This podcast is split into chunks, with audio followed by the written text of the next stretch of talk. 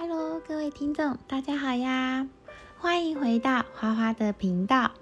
时钟呢，可以帮助我们清楚的了解现在是几点钟，然后呢，帮自己规划好每日的每一个时间的安排，譬如吃早餐的时间、搭公车的时间、上学放学的时间、写作业的时间、与朋友相约的时间等等。千百年来呢，人类利用各种装置来计时。时钟的发明是经过漫长的时间演化而来的，才有我们现在看到的精准的计时工具。那么，一提到时钟是谁发明的，可能会先联想到，可能是欧洲人吗？其实啊，中国人更早以前就有发明出类似时钟的装置哦。今天我们就来了解这个时钟的发明过程。在西元一千三百年以前，人类主要是利用天文现象和流动物质的连续运动来计时的。例如，日晷是利用日影的方位计时。漏壶和沙漏是利用水流和沙流的流量计时。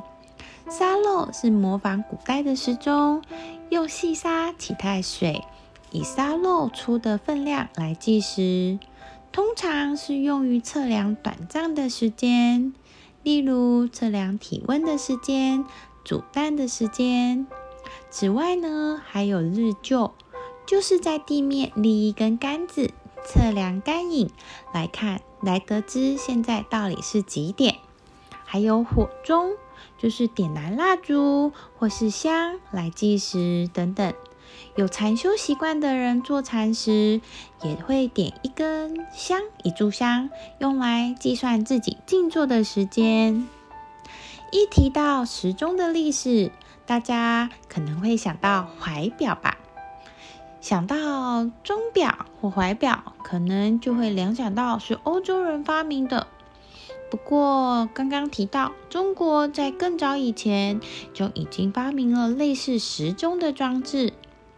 东汉张衡制作了漏水转运天仪，用齿轮系统把魂象和计时漏壶连接起来，漏壶滴水推动魂象均匀的转动。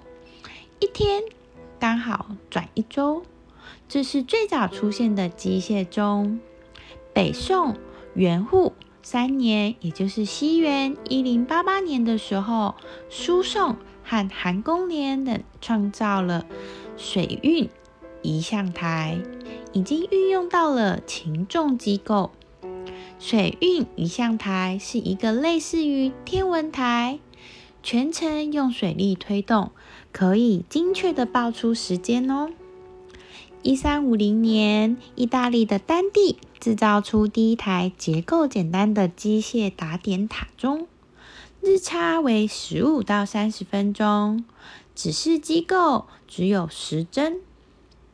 一千五百年到一千一五一零年，德国的亨莱斯首先用杆条。代替了钟锤，创造了用撞轮擒纵机构的小型机械钟。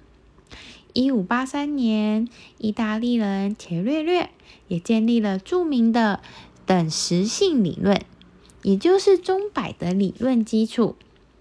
一六五三年，荷兰的科学家克里斯蒂安也用应用了伽略略的理论，设计了钟摆。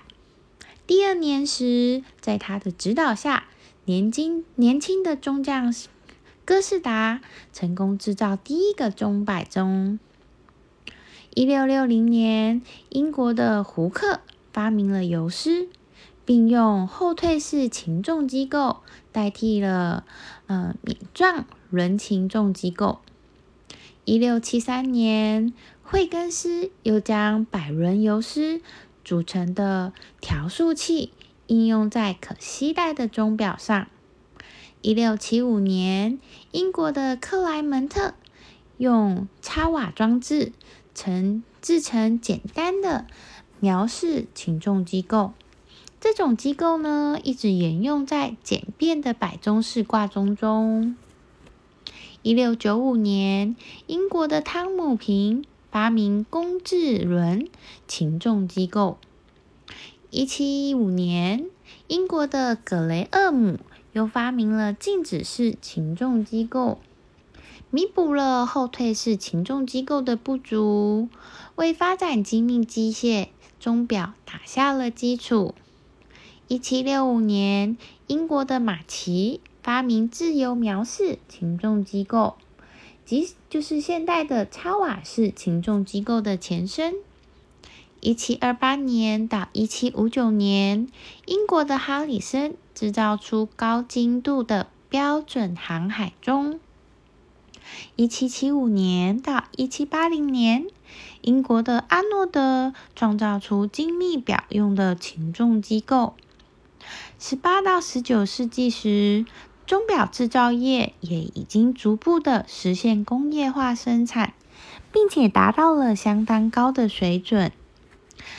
二零世纪，随着电子工业的迅速发展，电磁驱动钟、交流电钟、电机械表、指针式石英电子钟表、数字式石英电子钟表也相继问世。钟表的日差也已经小于了零点五秒，钟表进入了微电子技术与精密机械相结合的石英化新时期。这么重要的一个发明呢，其实它也是跟呃非常非常多的一个演化发明而来的。每一个发明会都是非常重要的。今天的时钟。故事我们就先说到这里，我们下次见啦，拜拜。